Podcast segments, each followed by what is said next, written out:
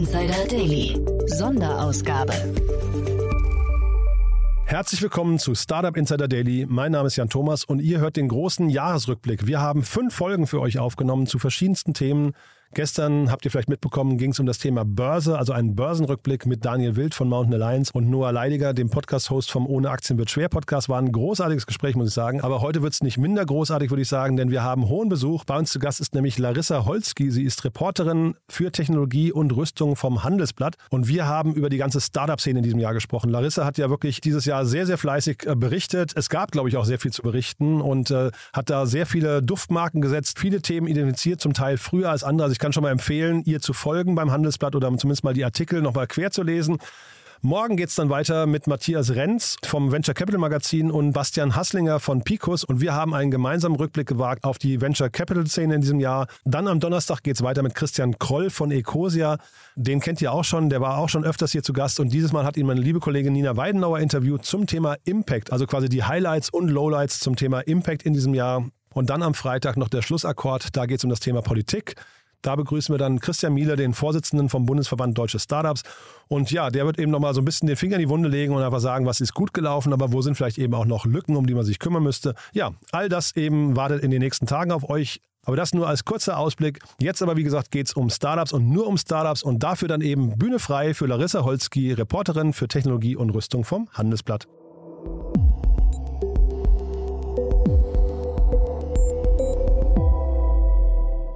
Ja, sehr schön. Hoher Besuch heute. Larissa Holzki ist hier, Reporterin für Technologie und Rüstung vom Handelsblatt. Hallo Larissa. Hallo. Ja, freue mich sehr, dass wir sprechen. Äh, ist wirklich ähm, toll. Du bist ja in der Startup-Szene hier, zumindest in Berlin, die Startup-Szene, die ich sehr gut kenne, bist du äh, auch Sag mal, ich glaube, berühmt berüchtigt kann man fast sagen, ne?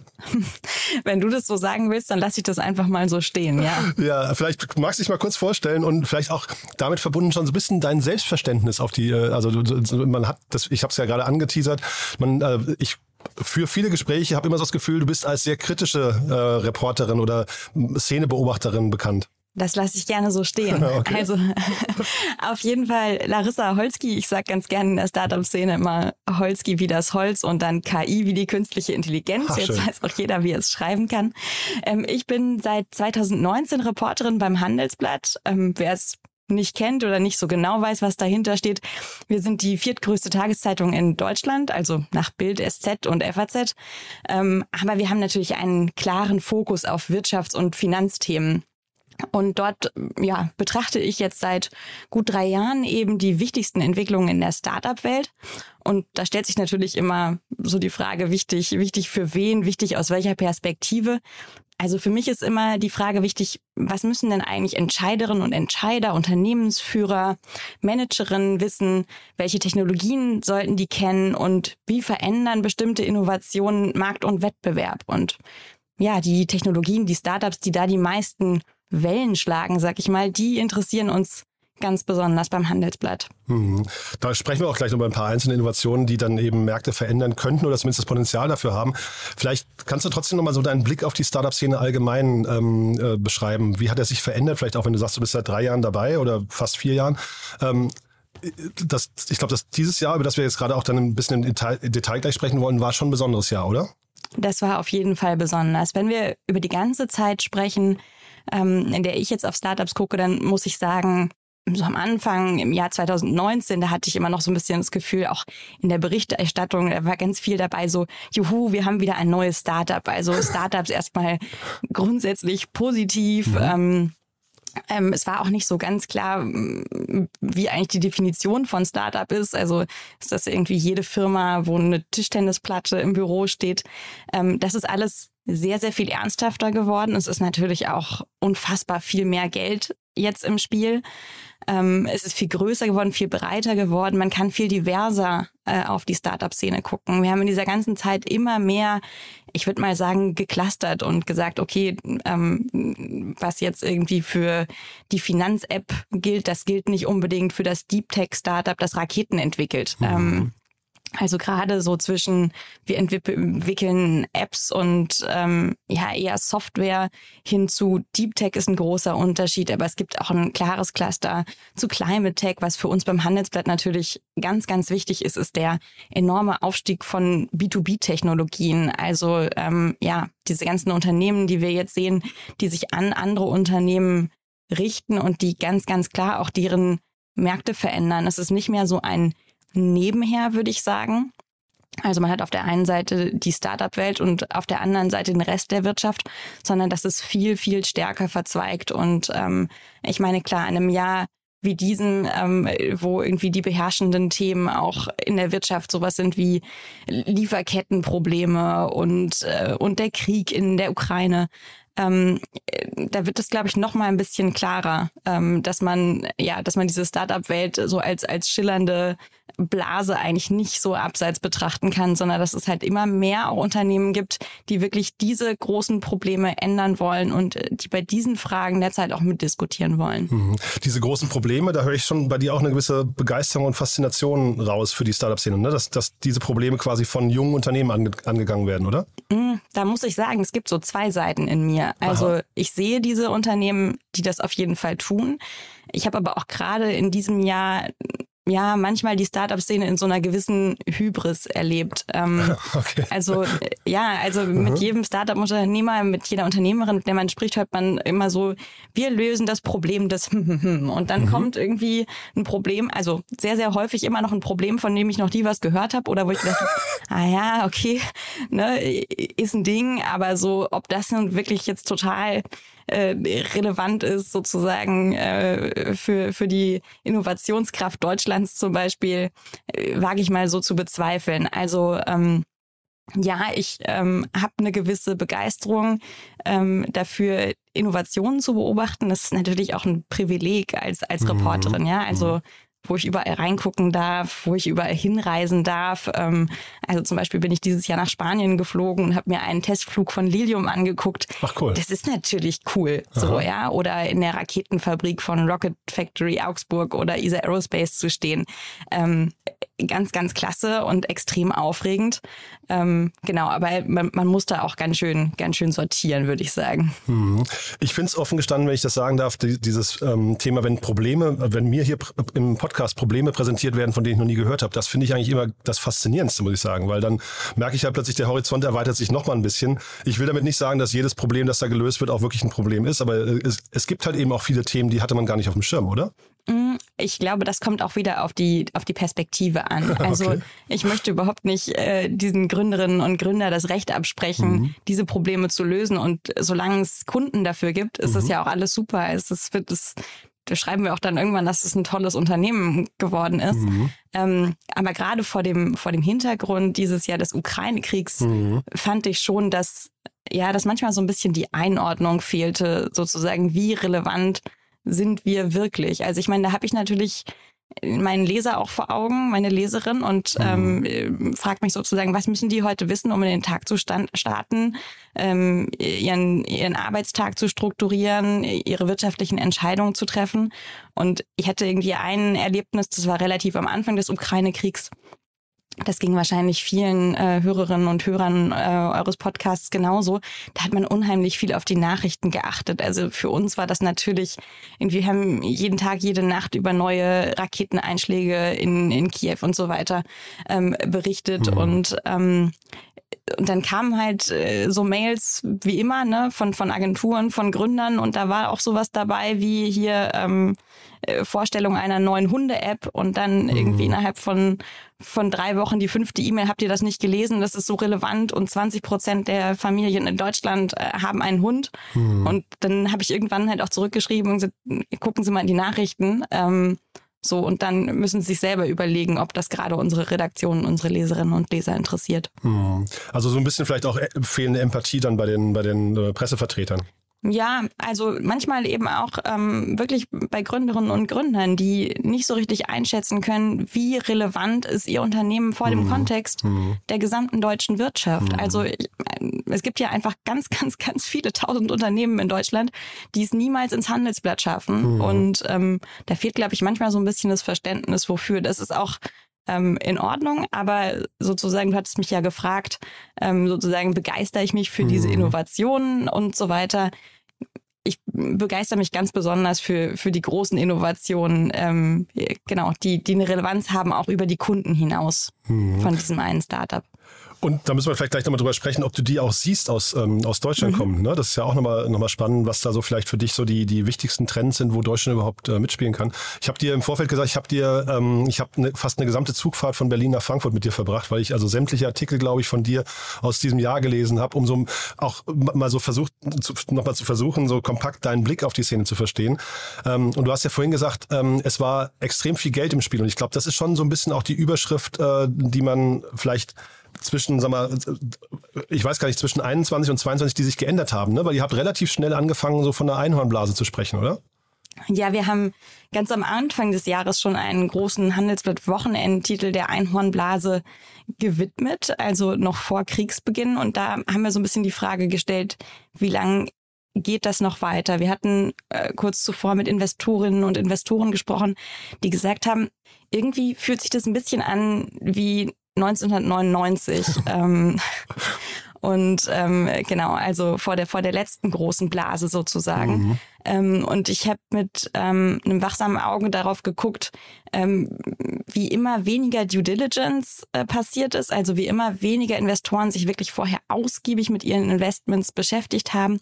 Wir hatten äh, Gründerinnen und Gründer, die uns erzählt haben, dass ihre Investoren, also die haben ähm, in ihrem LinkedIn-Profil äh, in Stealth geschrieben, also sozusagen im geheimen Modus der Gründungsphase ähm, und dass sich da einfach Investorinnen und Investoren gemeldet haben und gefragt haben, können wir investieren? Also die wussten gerade mal die Branche, wenn überhaupt, mhm. so und haben gesehen, es ist ein interessantes Gründerprofil da investieren wir. Und ähm, genau, also immer wieder hatte ich Investoren am Telefon, die gesagt haben, also so schnell ist noch nie ein Deal über den Tisch gegangen. Ähm, und äh, auch, also ich glaube, das hat sich so gegenseitig hochgespielt. Einerseits die mhm. Begeisterung der Gründer, irgendwie dieses Gefühl, ähm, wir können jetzt hier innerhalb von kurzer Zeit große Unternehmen aufbauen. Auf der anderen Seite natürlich auch die Investorenszene, die gesehen hat, irgendwie wie ihre Renditen in den Himmel geschossen sind. Mhm. Also ich erinnere mich da irgendwie an, an Björn Tremery vom Europäischen Investitions, äh, Investitionsfonds, der äh, gesagt hat, Larissa, momentan sind alle Renditen gut, von den guten wie von den schlechten Fondsmanagern. Ähm, und äh, das kann natürlich irgendwie nicht gut gehen. Mhm. Also ähm, das so dieses, haben wir diese, schon. Die Flut hebt alle Boote, ne? Ist so, ja, ja genau. Ja, genau. Das, das haben wir schon Anfang des, des Jahres gesehen. Und mhm. ich meine, wir haben natürlich auch nicht den Krieg äh, vorausgesehen. Mhm. Also ich mhm. glaube, ähm, dass das so schnell gehen würde dann mit dem, mit dem 24. Februar und den Wochen danach. Ähm, da wurden dann ja immer noch, das war so ein bisschen verrückt, es wurden immer noch große Finanzierungsrunden gemeldet, die, die uns irgendwie so halb interessiert haben vor der ganzen Weltlage. Aber das waren ja viele Investitionsrunden, die vorher eigentlich schon durch waren. Ähm, also ich finde immer, wir vergessen äh, zu sagen, dass das ist dieses Jahr das stärkste Halbjahr, also dass das erste Halbjahr 2022 war das stärkste Halbjahr in der Wagniskapitalhistorie Europas. Mhm. Ähm, so ich mit über 60 Milliarden Dollar, die da investiert wurden. Genau, das gab es eben noch ähm, äh, im ersten Halbjahr. Und ähm, Jetzt im zweiten Halbjahr sind, sind die Fonds eben sehr, sehr viel vorsichtiger geworden. Und was wir aber auch nicht vergessen dürfen, ist eben, dieses Geld ist ja noch da. Mhm. Und ich bin mir ganz, ganz sicher, dass das früher oder später investiert wird. Wir wissen nur noch nicht genau, wohin. Mhm. Ich glaube, man hat aber gesehen, ne, ich weiß nicht, wie du das siehst, dass viele Unternehmen einfach Probleme hatten in diese exorbitanten Finanzierungs- oder in diese Bewertungshöhen, die sie aufgerufen haben im letzten Jahr oder auch vielleicht Anfang noch diesen Jahres, da dann wirklich reinzuwachsen, oder? Ja, genau, das haben wir natürlich auch gesehen. Also es wurden letztes Jahr einfach dann Bewertungen gezahlt und äh, in, in der Hoffnung, dass die Firmen da reinwachsen. Also die Bewertung an sich hatte ja mit den Umsätzen häufig gar nichts mehr äh, zu tun. Also es gab da irgendwie Einhörner, die sind von wenig, in wenigen Monaten von einer Milliarde Bewertung auf über fünf Milliarden äh, geklettert. Mhm. Also natürlich lagen da nicht die entsprechenden Umsatzzahlen zugrunde. Also selbst ohne ganz genau da in die Papiere zu gucken, wissen wir das einfach. Und wir kennen ja auch die Geschichten von von Investoren, die, die ja einfach im Wettbewerb auch mit anderen Wagniskapitalgebern gesagt haben, wir zahlen euch die Bewertung. So, mhm. wir zahlen euch die Bewertung, die ihr in zwei Jahren haben könntet, schon jetzt. So, dafür mhm. lasst ihr uns einsteigen, obwohl ihr noch gar keine Runde raisen wollt. So, mhm. und das ist natürlich jetzt schwierig geworden ähm, mit Angst vor Rezensionen, mit Leuten, die nicht wissen, wie viel sie Gas und äh, Energie dieses Jahr, äh, diesen Winter kosten werden. Mhm. Ähm, ja, diese, diese Wachstumszahlen zu erreichen. Ich glaube, das werden ganz, ganz, ganz viele nicht schaffen. Aber diese Achterbahnfahrt in der Startup-Szene oder bei den Bewertungen und so weiter, Finanzierungsrunden, ist ja für die sag mal, begleite, begleitenden Medien eigentlich erstmal super. Ne? Also man könnte ja jetzt sagen, so, so zumindest so Clickbaiting funktionierte eigentlich super wahrscheinlich in der Zeit. Aber wie war dein persönlicher Blick darauf? Findest, fandest du das gesund oder hättest du eigentlich eher gesagt, naja, dieses Thema Due Diligence, was du gerade angesprochen hast, das hat einfach gefehlt und das hätte, da hätte man viel mehr Sorgfalt drauflegen müssen? Also ich würde schon mal sagen, Krise ist auf jeden Fall immer gut für Medien, weil das sehen wir dann natürlich, dass das viel mehr Leute sich für das interessieren, ähm, was passiert. Ähm, ich würde sagen, die Übertreibung im Markt letztes Jahr, klar, die war irgendwie, also aus Beobachterperspektive, äh, da würde ich sagen, bin ich neutral. Also es ist natürlich spannend, wenn, wenn irgendwas passiert. Und mhm. ich sehe die Übertreibung auch nicht nicht nur schlecht. Also was ja zum Beispiel ähm, sehr, sehr spannend ist bei Übertreibung. Es gab da mal eine spannende Studie, die haben wir auch in einem unserer großen Titel dieses Jahr zitiert von 2013. Da ging es darum, in diesen großen Übertreibungen, da sieht man oft ähm, einen, einen sehr großen Teil der Firmen implodieren. Also aus denen wird überhaupt nichts. Aber zum Teil kommen da eben auch die größten Innovationen ähm, heraus. Also zum Beispiel haben wir auch letztes Jahr gesehen, dass, dass so ein Wagniskapitalgeber wie Sherry Ventures in ein Raumschiff investiert. Also das wäre ja vorher nicht, ich weiß noch nicht, ob das Raumschiff was wird. Mhm. Aber ich meine, ich finde es irgendwie als äh, als Journalist und als Privatmensch natürlich irgendwie erstmal total cool, wenn mhm. da jemand ausprobieren kann, ein Raumschiff zu bauen. Mhm ähm, anstatt nur irgendwie die 25. App zu entwickeln, die halt jetzt pink ist und nicht orange oder rot wie die von den Wettbewerbern. Mhm. Und diese äh, pinken und äh, orangenen Apps oder auch du hast gerade von den Hundeanbietern gesprochen, Hunde-App-Anbietern. Ähm, wie genau gehst du jetzt in diese Themen rein und, und was sind für dich so Kriterien? Du hast ja vorhin gesagt, es gibt zahlreiche Unternehmen, die es schaffen, es gar nicht ins Handelsblatt. Ähm, was ist so für euch quasi das Codewort an der harten Tür? Ja, also wie gesagt, überlege ich mir natürlich immer, welche Perspektive unsere Leserinnen und Leser haben. Und ähm, ein Großteil von denen ähm, sind Manager, Managerinnen, Unternehmerinnen und Unternehmer, Menschen, die sehr, sehr stark wirtschaftsinteressiert sind. Mhm. Und ähm, klar, da frage ich mich natürlich erstmal sozusagen, was, welche Innovationen haben die Chance, die Wirtschaft zu verändern? Ähm, welche Unternehmen haben die Chance, über ihre Branche hinaus ähm, bestimmte Veränderungen anzustoßen. Also ich glaube, ein Beispiel, wo man das ganz, ganz stark dran sehen kann, ist der ganze Bereich New Space. Ähm, mhm. Also, wo man natürlich irgendwie jetzt erstmal beobachtet, viele Unternehmen schießen ihre Satelliten ins All und die sind aber einfach eine neue Plattform, eine neue Grundlage für die Entwicklung der Wirtschaft. Weiß ich, ob es so kommt, ob mhm. wir wirklich alles Mögliche ähm, mit Satellitendaten steuern werden ähm, in fünf oder zehn Jahren weiß ich nicht. Aber es hat eben das Potenzial und das ist eine Entwicklung, wo ich denken würde, jemand, der heute ein Unternehmen lenkt, der darf diese Entwicklung nicht verpassen. Mhm. Ähm, und dann versuchen wir natürlich auch immer nicht nur zu sagen, okay, da gibt's da gibt's jetzt nur ein Startup, sondern wir gucken natürlich auch auf Trends. Also wo passiert gerade ganz, ganz viel, wo wird ganz viel gegründet, wo werden ganz viele Gelder investiert, so warum glauben Investoren, dass das klappen könnte, welche Daten liegen dem, äh, liegen dem zugrunde. Also das ist so meistens meine Herangehensweise. Mhm, da habt ihr am Anfang des Jahres auch einen schönen Artikel veröffentlicht, finde ich, so mit den Trends, die das Jahr bestimmen werden. Ne? Und da, der ist sehr, sehr vielschichtig, fand ich, oder? Auf jeden Fall. Ich habe mir den tatsächlich neulich auch nochmal angeguckt, um ein bisschen zu gucken, ähm, lagen wir eigentlich richtig, äh, ja oder nein? Ich glaube, mhm. wir hatten 20 Trends ja, ähm, genau. rausgegriffen. habe ich gedacht, naja, unsere Bilanz ist so ein bisschen wie die von so einem guten Wagniskapitalgeber. Also man sagt ja immer so, ein, ein bis zwei müssen durch die Decke gehen, mhm. äh, ein Drittel schreibt man komplett ab und der Rest dümpelt so dahin. Mhm.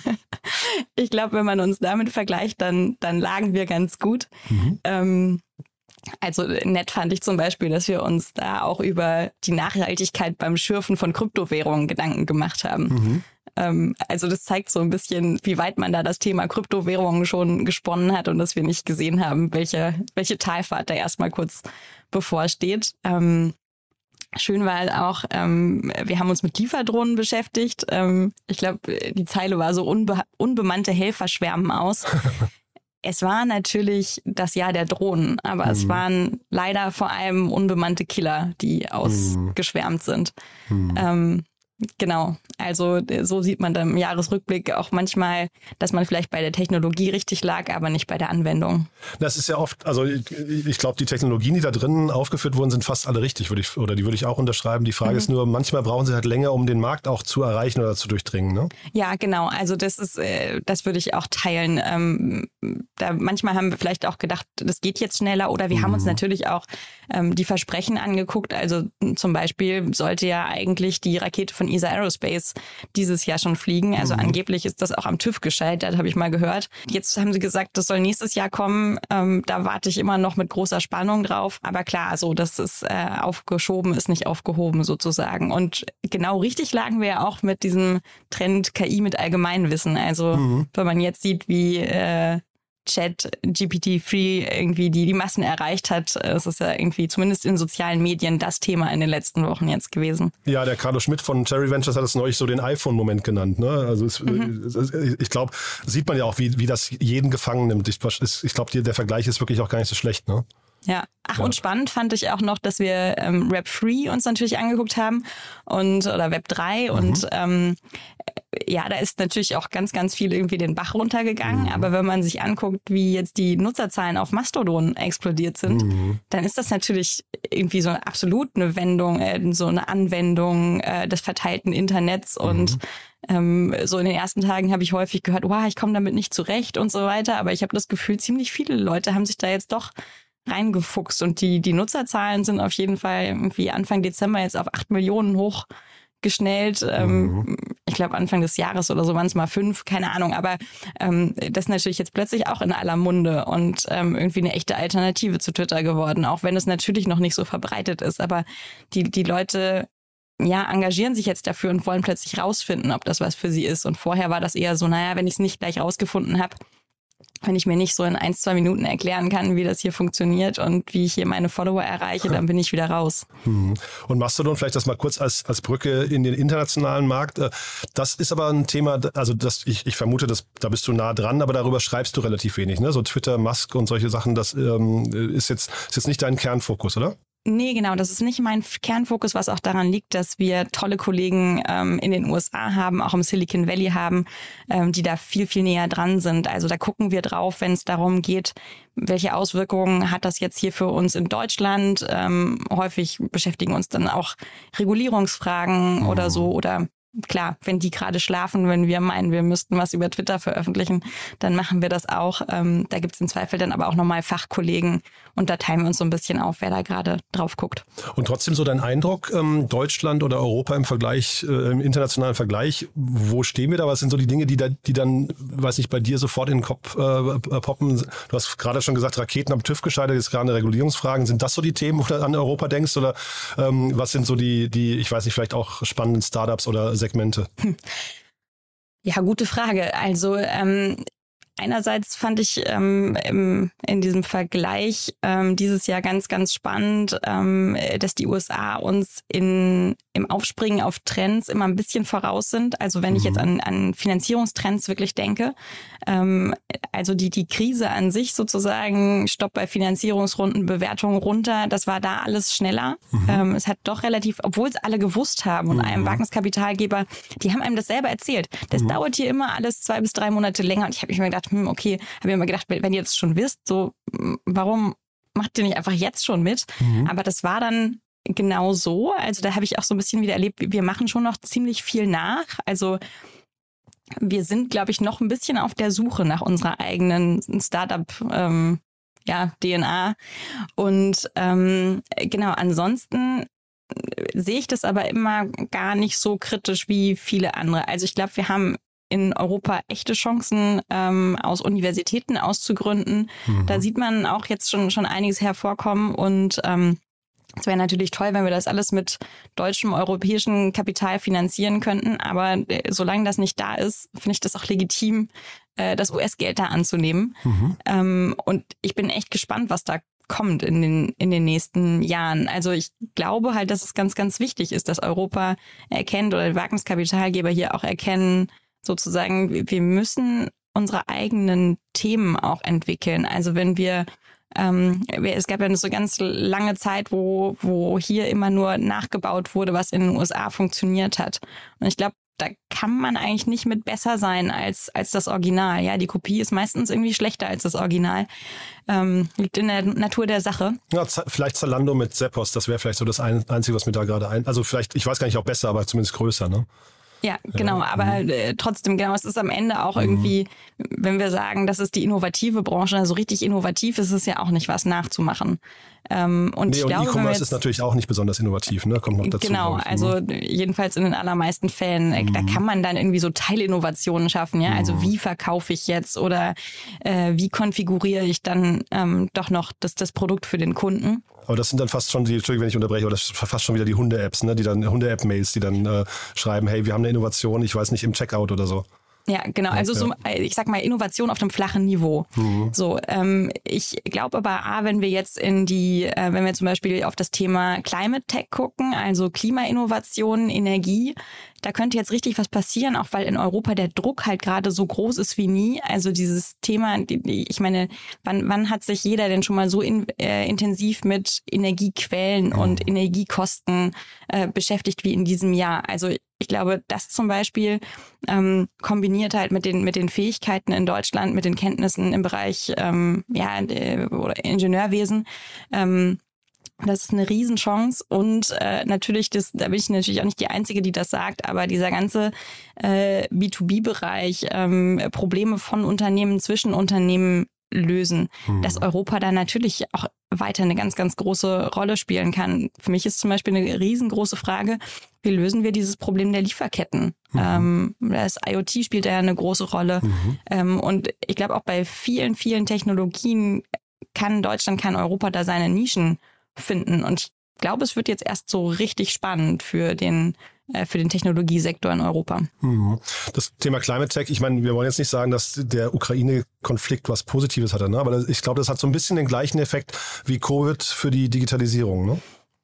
Ich würde sagen, der Ukraine-Krieg führt in ganz vielen Bereichen dazu, dass wir uns fokussieren. Mhm. Ähm, also auf wirklich wichtige Themen, die jetzt notwendig sind oder in den nächsten Jahren äh, notwendig mhm. werden. Und das ist natürlich was Gutes. Also wenn man sich ähm, anschaut, wir haben immer das Gefühl, dass wir in Europa in allen Bereichen schlechter sind, ja, und dann zählen wir irgendwie auf und im Quantencomputing sind wir nicht so weit und bei künstlicher Intelligenz und bei Big Data und irgendwie denkt man schon, so viel Geld und so viel Entwicklung, das können wir gar nicht aufholen. So, und wenn wir jetzt aber irgendwie alle miteinander das Gefühl haben, okay, Energie und Klima ist jetzt das Aller, Allerwichtigste, mhm. ähm, dann hilft es, glaube ich, schon mal so ein bisschen Orientierung zu schaffen. Und dann kann da, glaube ich, auch mehr draus werden. Ja, wir haben ja, also ich sag mal, dummerweise mit NPAL, glaube ich, nur ein einziges Unicorn in dem Bereich. Ne? Ähm, und, und das ist jetzt noch nicht mal so richtig innovativ. Ich möchte jetzt auch, ich glaube, wir möchten heute hier gar kein Unternehmen schlecht reden. Ähm, aber da würde man sich schon wünschen, dass da noch so ein paar irgendwie in den Startlöchern so, so weiß nicht, Thronanwärter wären, die in der zweiten Reihe kommen äh, und, und, und irgendwie, weiß nicht, mit innovativeren und vor allem skalierfähigen. Das ist, glaube ich, mein Problem mit NPAL immer, dass die eigentlich äh, sehr, sehr langsam nur wachsen können. Ähm, äh, siehst du da spannende Trends, die, die irgendwie so, ich weiß nicht, in zwei, drei Jahren Jahren schon, was ich großflächig sein könnten?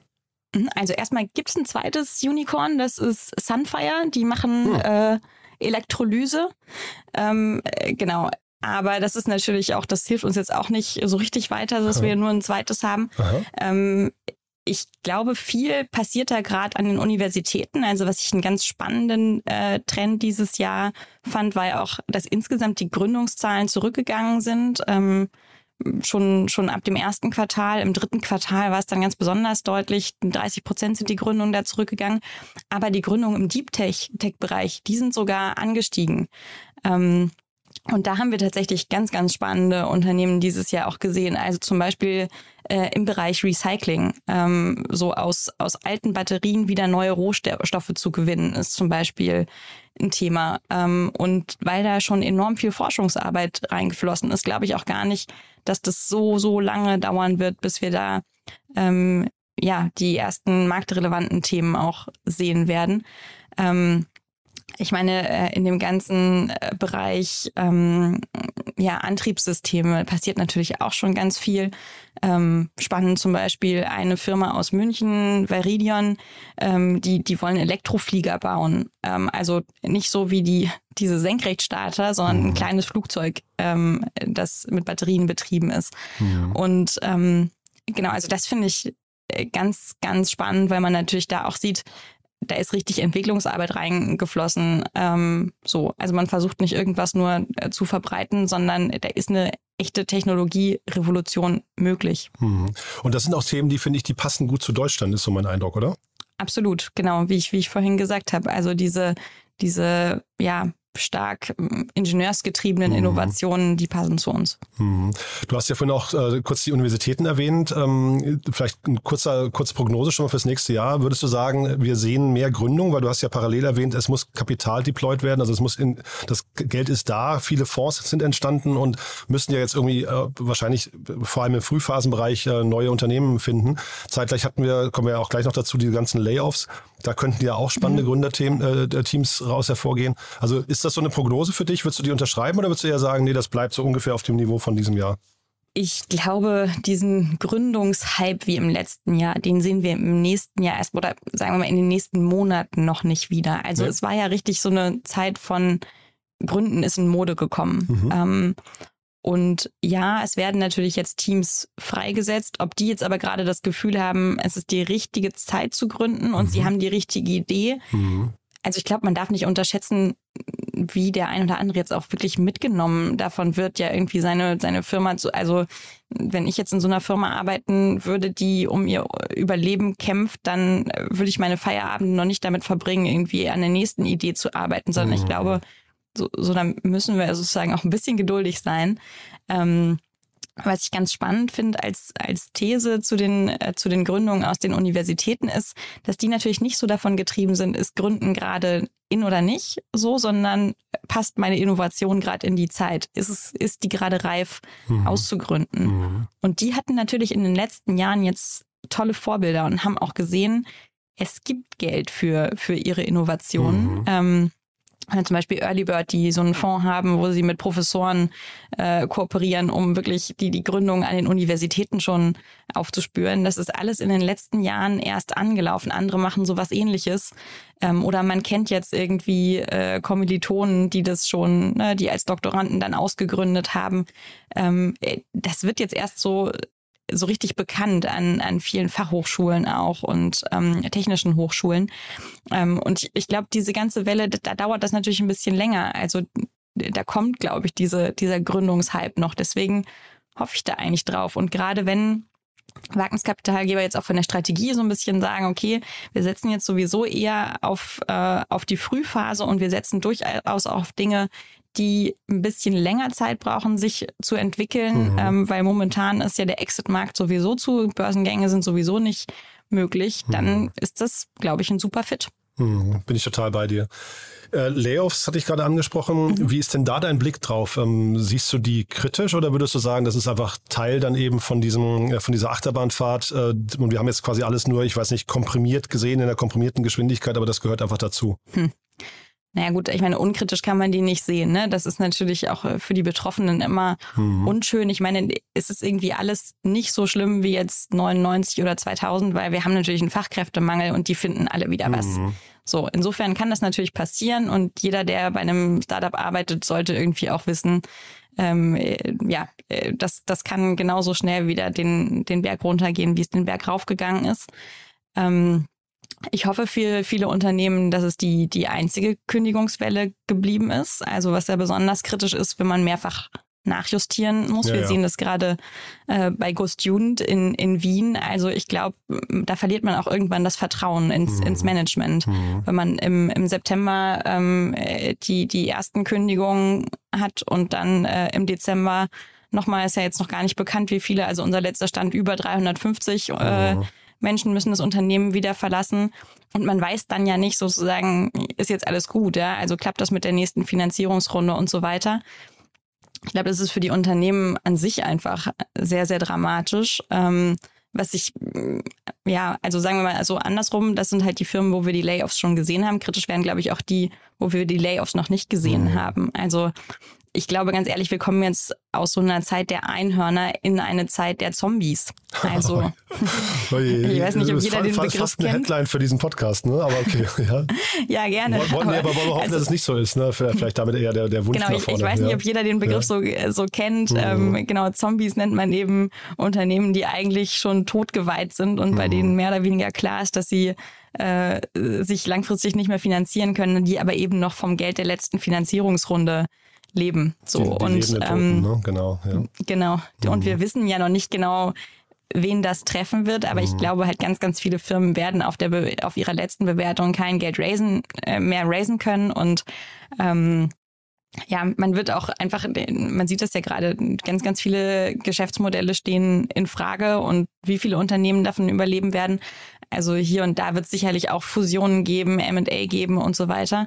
Ähm, genau, aber da, da wird noch eine, eine Welle an Insolvenzen kommen. Es ist aber schwer zu sagen, wann die kommt. Also wir hatten, glaube ich, also den diesen Peak an Investitionen 2021, irgendwann Ende 2021. Mhm.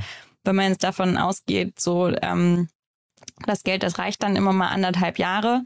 Äh, dann wird es Mitte nächstes Jahr, wenn man sparsam mit seinem Geld umgeht, dann wird das irgendwann ja gegen Ende des nächsten Jahres vielleicht so sein. Manche mhm. Unternehmen haben ja wirklich äh, unglaublich viel Geld eingesammelt. Ja, eben mit dieser Hoffnung auf Wachstum, ne, das dann vielleicht, haben wir gerade schon besprochen, zum Teil nicht eintreten konnte mhm. äh, aufgrund der, der äh, Marktbedingungen.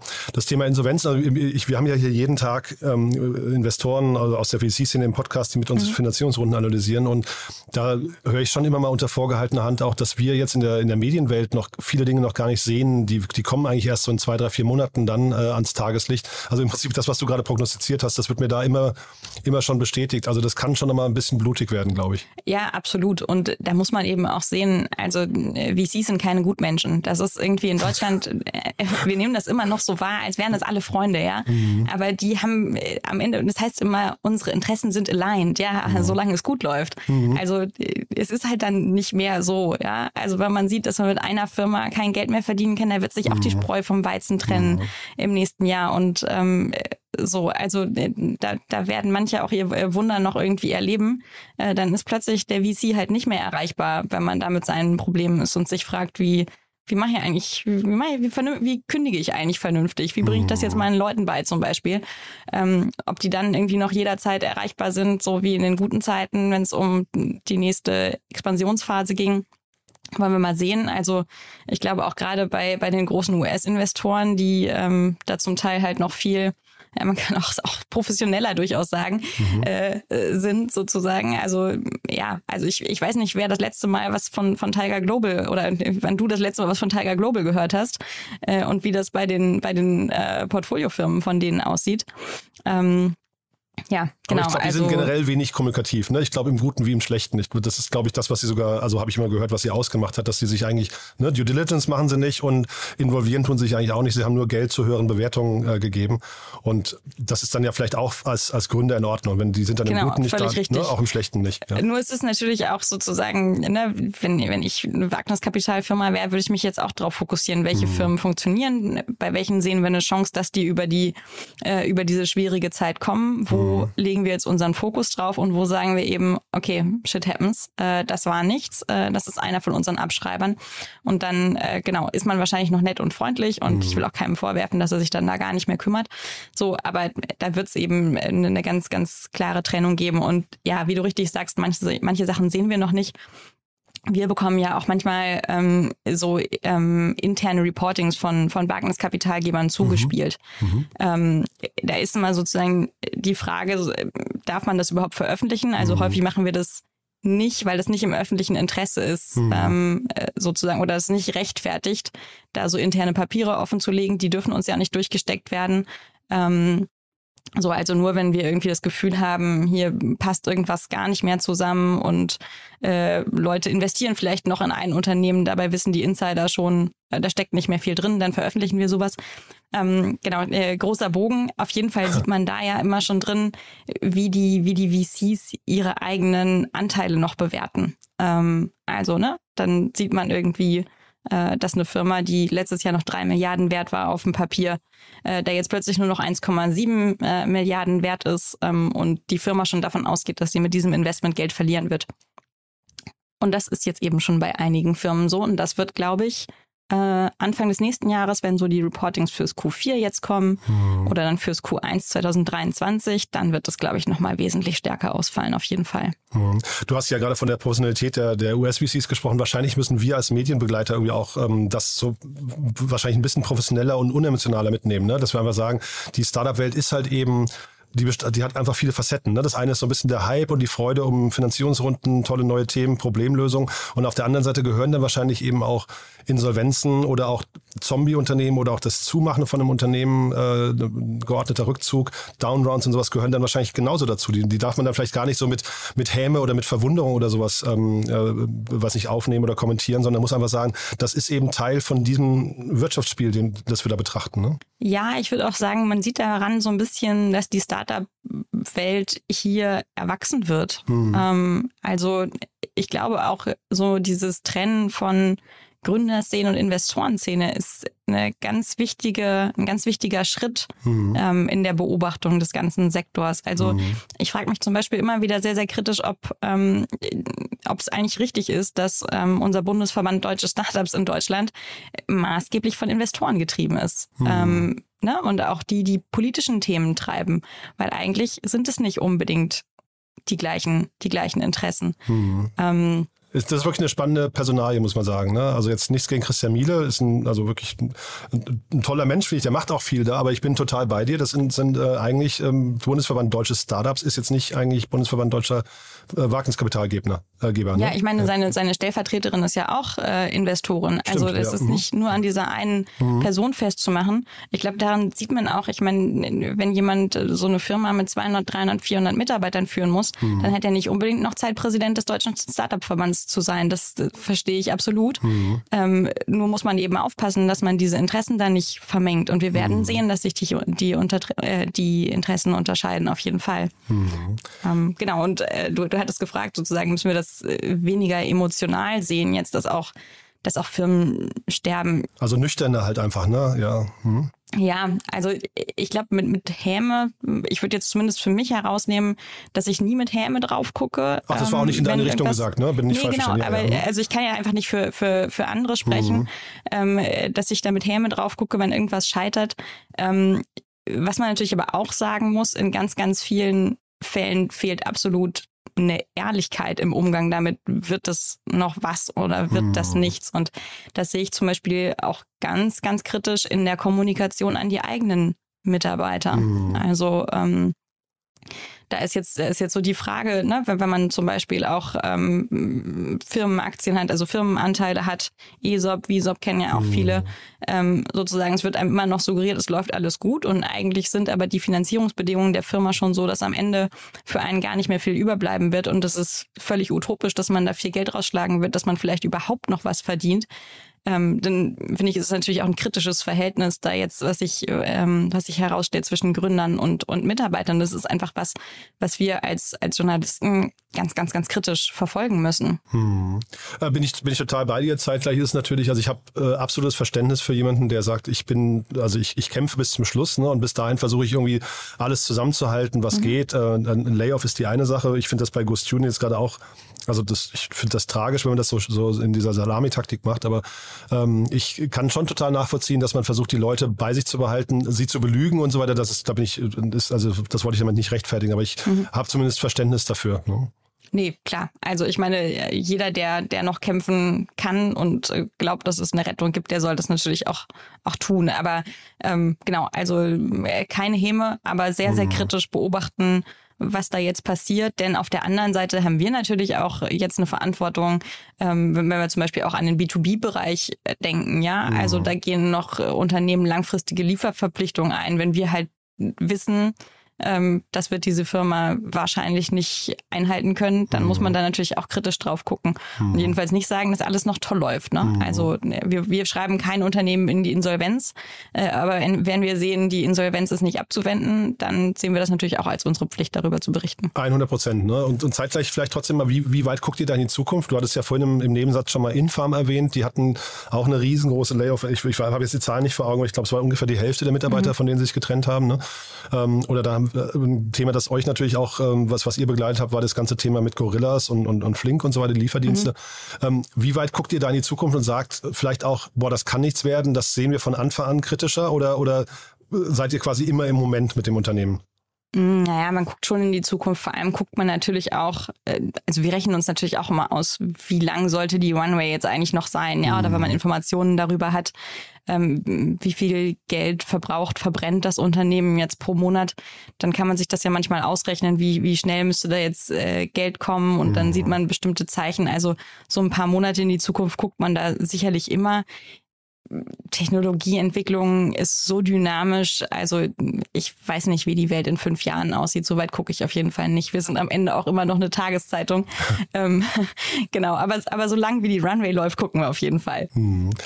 Gibt es denn vielleicht nochmal so zu ein paar Einzelstartups? Ich habe relativ äh, viele Artikel gesehen, wo ihr euch mit Profilen oder Porträts von einzelnen Unternehmen beschäftigt habt. Gibt es da welche, wo du sagen würdest, die haben dich dieses Jahr besonders begeistert? Hm. Also ich habe vorhin ja schon äh, Viridion äh, mhm. erwähnt. Das sind die Elektroflieger aus München. Und ähm, das sind zwei Gründer, die vorher in der Industrie gearbeitet haben, ähm, bei ZF und bei Airbus. Und das finde ich jetzt auch mal exemplarisch für für äh, Gründer insgesamt immer sehr, sehr spannend, wenn jemand schon so eine Unternehmenshistorie hat ähm, und, und dann daraus was mitgenommen hat, ja, oder irgendwie, in dem Fall war das auch so ein bisschen ähm, an diesem elektrischen Fliegen sozusagen, wurde auch schon bei deren früheren Arbeitgebern gearbeitet, aber das wurde eben nicht so im großen Stil umgesetzt. Und dann aus so einer Ungeduld heraus oder dieser, dieser Frage, okay, nur weil sich das für dieses Unternehmen nicht lohnt, können wir doch jetzt eigentlich nicht damit aufhören. Wir müssen das weiterverfolgen. Das finde ich immer äh, schon, schon als Profil sehr, sehr, sehr, sehr spannend. Und ich glaube auch, dass die gerade im B2B-Sektor ähm, oft größere Chancen haben als jemand, der von der Uni kommt ähm, und irgendwie eine gute Idee hat und meint, er könnte damit jetzt äh, die Unternehmenswelt verändern. ähm, ein anderes Unternehmen, das ich zum Beispiel super spannend finde, ähm, ist Fernride. Die kommen, kommen auch aus München. Ähm, alles, glaube ich, ehemalige Absolventen der Technischen Universität. Ähm, und die ähm, arbeiten an, an ferngesteuerten Lastwagen und Sehr sind cool, da jetzt ja, unter anderem in ähm, Tests mit, mit VW. Ähm, und die überbrücken halt dieses Risiko damit, dass sie wirklich ganz, ganz massiv aus der Industrie heiern, dass sie Manager ähm, wirklich von, von Autokonzernen einstellen, die denen erklären, wie man die Themen auch verkaufen muss, mit wem man bei VW spricht, ähm, sozusagen, wie man denen das erklären muss, welche Projekte man portionieren muss und so. Also da wird das dann überbrückt. Aber genau, ich glaube eben, dass es immer eine große Chance ist, wenn jemand wirklich aus der Industrie kommt und da Vorerfahrungen hat. Hm. Nee, bin ich, bin ich total bei dir. Quantencomputing hatte ich bei dir auch gesehen. Ne? Ist das ein Markt, wo du sagen würdest, da hat Deutschland eine Chance? Das war ganz spannend. Dieses Jahr sind einfach doch mehrere Quantencomputer-Startups äh, ausgegründet Total, ne? worden und mhm. haben auch relevant Geld bekommen. Und ähm, genau, ich glaube, das ist einfach so eine so eine neue Welle auch von Firmen, die die ähm, andere Ansätze, also auch in der, in, im Bereich der Quantenoptik äh, wählen zum Beispiel. Ähm, und das war auffällig. Ähm, deswegen haben wir da drauf geguckt und ich habe tatsächlich das Gefühl, dieses Rennen kann da noch nicht ganz entschieden sein. Mhm. Hattet Anfang des Jahres, das ist jetzt keine aktuelle Liste mehr, von PitchBook und ich glaube Early Bird und so weiter, habt ihr eine, eine, eine Zusammenstellung veröffentlicht von den äh, zehn Unicorns aus Deutschland, den, den höchstbewertesten. Wenn du jetzt, ähm, ich weiß nicht, ob du dich da festlegen möchtest, ne, aber wenn du jetzt Aktien kaufen könntest von Celonis, N26, Personio, Trade Republic und Mambu, das sind da die, die Top 5, welches davon, auf, welche, auf welches würdest du setzen? Gott sei Dank darf ich keine Aktien von diesen Unternehmen kaufen. okay. Ja. Deswegen sollte ich mich, glaube ich, auch nicht öffentlich so festlegen, weil dann hängt man ja doch immer an seiner eigenen Prognose. Mhm. Nachher schreibe ich über den einen noch positiver oder negativer, weil ich doch hoffe, dass sich diese Wette erfüllt. Okay, ähm, also da halte ich ja. mich jetzt mal vornehm zurück. Alles klar. Du, dann vielleicht noch ein Thema, das mir bei dir aufgefallen ist. Ich weiß nicht, wie sehr dich das beschäftigt. Das wollte ich jetzt gerade eben damit nochmal an, anklopfen. Ähm, das Thema Female Entrepreneurship. Ne? Da, da habe ich auch mehrere Artikel bei dir gesehen. Äh, ihr habt zum einen habt ihr mal so irgendwie eine, eine Übersicht von 50 Unternehmerinnen aus Deutschland vorgestellt, aber dann habt ihr eben auch kritisch angemerkt, es gibt eigentlich unter den äh, Unicorns in Deutschland nur eine einzige Gründerin, das ist ähm, äh, die, die Gründerin von Infarm, die wahrscheinlich jetzt noch nicht mal mehr ein Unicorn sind. Also das heißt, was ist da los und, und wie kann man das ändern? Oder, oder ist das ein Thema, das dich eigentlich nur so am Rande interessiert? Hm. Ähm, ja, gute Frage. Also einerseits sage ich immer, äh, da, jetzt sind wir zwei Technologiereporterinnen beim Handelsblatt. Vorher habe ich immer gesagt, ich mache die Frauenthemen nicht, weil wenn wir nur eine Technologiereporterin haben, die beschäftigt sich mit den Frauenthemen, äh, das ist irgendwie nicht richtig. Also es ist ein Thema, das die Männer viel mehr beschäftigen muss als die Frauen. Mhm. Ähm, so, und dann haben wir da noch ein Ungleichgewicht und dann sieht's wieder aus wie Frauenecke. Ähm, genau, aber das Thema ist natürlich unheimlich wichtig. Was mich daran besonders beschäftigt, ist, dass ich mich immer wieder frage, ist dieses VC-Modell eigentlich, also wenn wir jetzt mal sagen, Frauen und Männer, da gibt's ein paar Unterschiede.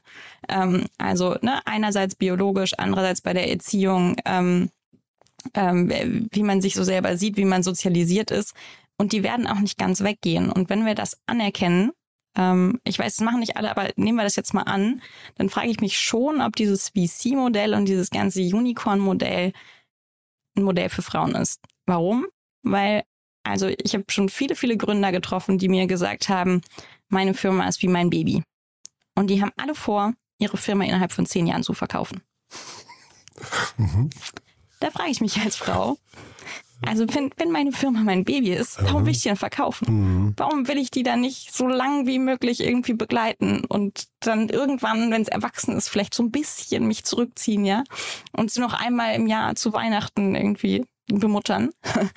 ähm, nee, also da, da frage ich mich halt wirklich, ist das das richtige Modell und müssen wir mhm. Frauen dazu bringen, in diesem Modell zu gründen oder müssen wir mhm. uns nicht viel stärker Gedanken über andere Finanzierungsformen machen, die auch, äh, ne, auch eine Frage sozusagen uns, uns Journalisten auf andere Finanzierungsmöglichkeiten mehr gucken. Es gibt da ja heute irgendwie einen, einen bunten Blumenstrauß an Möglichkeiten, wie man seine Firma finanziert. Wir gucken natürlich auch immer viel, viel mehr auf die VC-finanzierten Firmen als auf Bootstrapping-Firmen. Ähm, und da sieht man eben auch, ähm, dass da die Geschlechter ungleich verteilt sind. Deswegen mhm. Genau, also ich, natürlich ähm, muss ich da mehr angleichen und ich hoffe persönlich jetzt auch ganz stark, dass wir, dass wir mehr Unicorns sehen werden, wo, wo auch eine Frau im Vorstand ist oder vielleicht CEO der Firma ist. Ähm, aber ähm, genau, also ich glaube, das, das darf nicht nur so eingleisig äh, beobachtet werden. Hm. Ein tolles Statement, finde ich, ja. Also kann ich, ich, ich kann das total unterschreiben. Ich, also Frauen gründen ja per se nicht weniger. Sie gründen halt eben nur nicht diese VC-Modelle oder, oder äh, Startups, die dann schnell wachsen und vielleicht auch schnell verkauft werden sollen. Ne? Also weil der Gründermonitor an sich ist ähm, erstmal relativ, relativ ausgeglichen. Und ist ja auch ja. toll. Ne? Also von daher genau. bin ich. Und, und das ist ja, ja? auch völlig legitim. Mhm. Also ich frage mich auch immer sozusagen, sind diese Unicorns, von denen auch welche wieder sterben, sind die die besten für die deutschen Wirtschaft, äh, für die deutsche Wirtschaft? Also sozusagen, oder ist das nicht genauso toll, wenn wir zehn kleine Firmen haben, mhm. die profitabel wirtschaften, die ein, ein, echtes Problem für relativ wenig Menschen äh, auch lösen, mhm. ähm, sozusagen die Familien ernähren, die ein gutes Arbeitsumfeld geben. Also warum, warum sind die nicht genauso toll wie Na gut, wir, gucken, wir gucken schon also, natürlich im internationalen Vergleich auch immer auf die GAFAs dieser Welt oder wie auch immer sie jetzt heißen, aber ähm, ne, also wir, wir, wir sind ja schon irgendwie im internationalen Benchmarking auch an, an, den, an den Börsen und da fehlt es in Deutschland natürlich schon nur irgendwie an, an großen Innovationsunternehmen in, im DAX oder so, ne? Ja, aber wer sind wir? Also ich meine, wir sind okay. in Deutschland auch irgendwie äh, das Land äh, der KMUs, also mm, der stimmt. kleinen und mittelständischen ja. Unternehmen. Ja. Ähm, so, ne? Also es ist auch eine Frage der Perspektive. Mhm. Und wenn es da eine neue Generation gibt, also viele wollen vielleicht nicht mehr äh, den Bäckereibetrieb, Bastian Nomi nachher bestes Beispiel, ähm, den Bäckereibetrieb der, der Familie fortführen.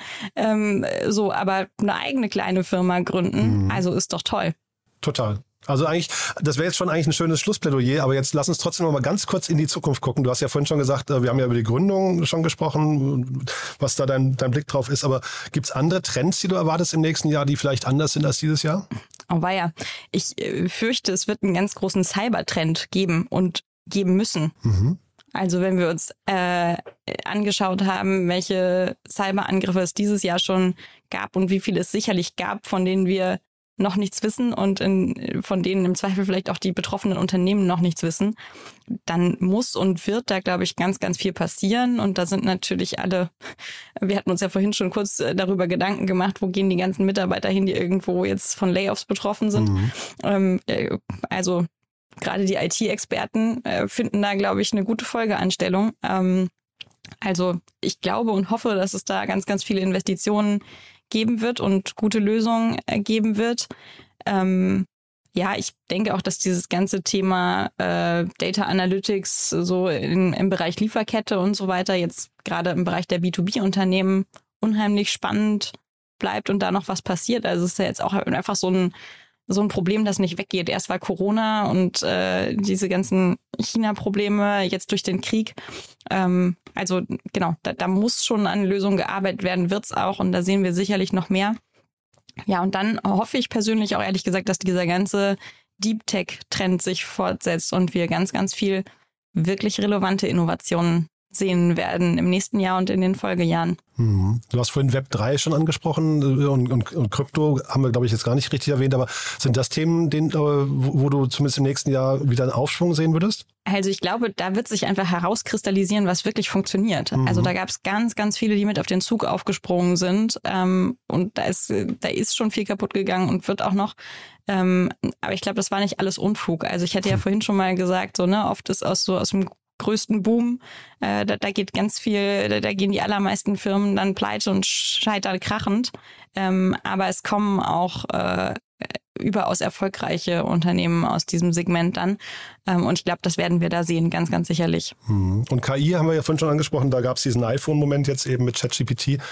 Äh, was, was denkst du, was das für die vielleicht auch deutsche Startup-Szene bedeutet? Tja, ich glaube, wir müssen erstmal rausfinden, was man damit alles machen kann. Also wie ich vorhin äh, gesagt habe, ne, man, man sieht dann vielleicht eine Technologie, ähm, ein Bereich, in dem ganz, ganz viel mhm. passiert, aber die, richtige, die richtige Anwendung, die passendste, die werden wir noch finden. Aber ich kann mhm. mir auch da vorstellen, dass da viele Unternehmen drauf ähm, aufgebaut werden, dass das jetzt wie so eine neue Form der Plattformtechnologie ist. Also mhm haben jahrelang gesagt, äh, sozusagen jeder sagt, er hat KI und eigentlich ist es nur Machine Learning oder eigentlich ist es eigentlich ist es nur Excel.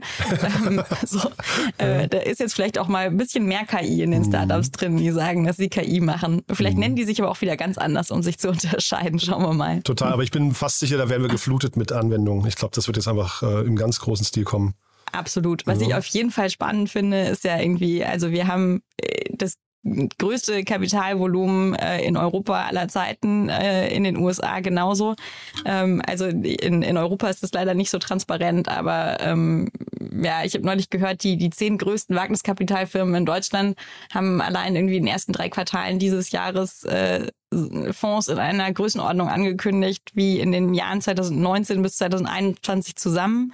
Mhm. Ähm, so, dieses Geld muss irgendwo hin. Und mhm. deswegen glaube ich ganz, ganz fest, dass wir vor dem nächsten Boom stehen. Also sobald jetzt alle wissen, äh, wieder sozusagen in der VC-Szene, in welche Richtung wir laufen und ähm, äh, wo investiert werden sollte und wie das neue Bewertungsniveau ist, dann wird dieses Geld investiert werden. Ähm, man muss ja auch immer sich äh, vergegenwärtigen, dass da ein gewisser Finanzierungsdruck äh, hintersteht. Mhm. Ne? Also so ein Wagniskapitalfonds, der läuft dann äh, über zehn, vielleicht über zwölf Jahre.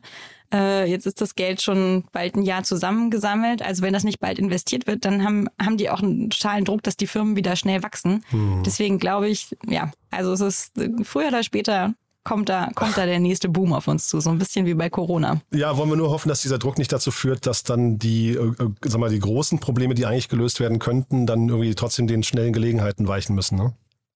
Schauen wir mal. Schauen wir mal. Perfektes Schlusswort. Larissa, es hat mir großen Spaß gemacht. Haben wir denn irgendwas Wichtiges vergessen? Ich glaube nicht. Was ich vielleicht zu mir noch sagen kann, ich werde im nächsten Jahr äh, noch viel stärker auf Militärtechnologien oh. ähm, achten, weil das ein Bereich ist, ja, wo wir auch für uns gesagt haben, den haben wir in den letzten Jahren gewissermaßen vernachlässigt. Ähm, stand nicht so im Vordergrund, steht natürlich mhm. aber jetzt ähm, durch die neue Weltlage und da bin ich auch ganz, ganz spannend, was wir da an Trends sehen werden, wie viel Startups vielleicht sich auch für diesen Bereich ja, Sicherheit öffnen werden. Mhm. Ähm, also ich genau, sage jetzt gerade, oh, ich finde das natürlich toll für dich, äh, aber zeitgleich ist natürlich, ist das ein Themenkomplex, den würde man eigentlich gar nicht brauchen wollen. Ne? Also man würde sich ja eigentlich wünschen, der Krieg im nächsten Jahr spielt dann irgendwie sehr schnell keine Rolle mehr und die Welt kehrt eigentlich oder auch von die Startup-Welt äh, konzentriert sich auf Themen, die weil Hunger oder Klima oder wie auch immer, also die großen Probleme, äh, wo dann Militär vielleicht, weiß nicht, nur am Rande eine Rolle spielt. Ne? Ja, aber ich glaube, so ein gewisses Sicherheitsbedürfnis mhm. ähm, hat jeder von uns. Ähm, das ist uns jetzt dieses Jahr nochmal ganz, ganz anders bewusst geworden.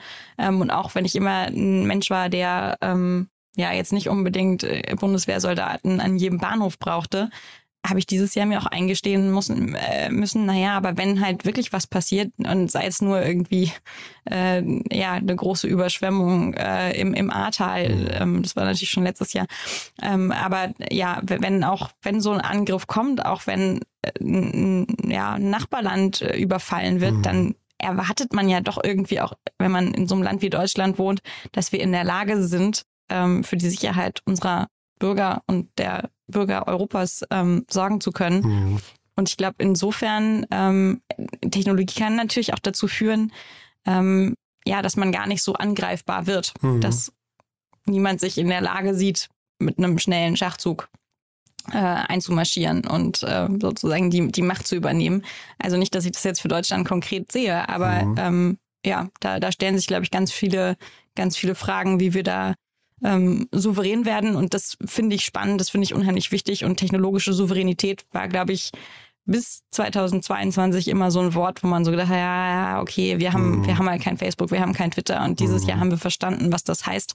Ähm, und deswegen finde ich, ist das ein ganz, ganz wichtiges Thema. Ähm, und ich bin ganz gespannt, was ich da alles sehen, beobachten und beschreiben werde nächstes Jahr. Ja, bin ich auch gespannt. Also wie gesagt, ein spannender Bereich, aber zeitgleich ähm, haben natürlich auch ähm, die letzten drei Jahre gezeigt, dass die Welt völlig, also voller Überraschung ist, die plötzlich völlig aus dem Nichts heraus die Weltordnung äh, auf den Kopf stellen können. Ne? Von daher bin ich, bin ich schon bei dir, wenn man sich auf solche Themen zumindest vorbereitet, ohne Angst zu haben. Ich, ich glaube, das ist auch nochmal wichtig. Ähm, wir, wir driften jetzt so ein bisschen in, ins äh, Nachdenkliche, aber ich glaube fast, fast, wir wollen ja positiv enden. Ne? Also äh, gehen wir mal davon aus, der, der Ukraine-Krieg, wir drücken, glaube ich, allen Beteiligten die Daumen, dass das jetzt, äh, dass der hoffentlich kein Einjähriges erlebt fast. Ne? Absolut. Ja. Ähm, ich glaube, der positive Ausblick ist, wir konzentrieren uns darauf, technologisch souveräner zu werden. Mhm. In vielen, vielen Bereichen, die sehr wichtig sind für uns alle. Larissa, du, das hat mir wirklich großen, großen Spaß gemacht. Ähm, war ein sehr spannender Ritt durch ein ganzes äh, Startup-Jahr. Lieben Dank, dass du da warst. Und dann, ja, ich freue mich, wenn wir das wiederholen. Und ich finde es ja auch spannend. Jetzt habt ihr ja quasi Anfang des Jahres eure Trends für dieses Jahr, hast du gerade gesagt, nochmal verifiziert. Bin gespannt, was dann Anfang Januar wahrscheinlich kommt, ne? Absolut. Da ja. bin ich auch drauf gespannt. Cool. Mir hat es auch viel Freude gemacht. Und mhm. vielleicht hören wir uns ja tatsächlich mal wieder hier. Würde mich freuen. Bis dann, ja? Mich Tschüss. auch. Tschüss, Jan.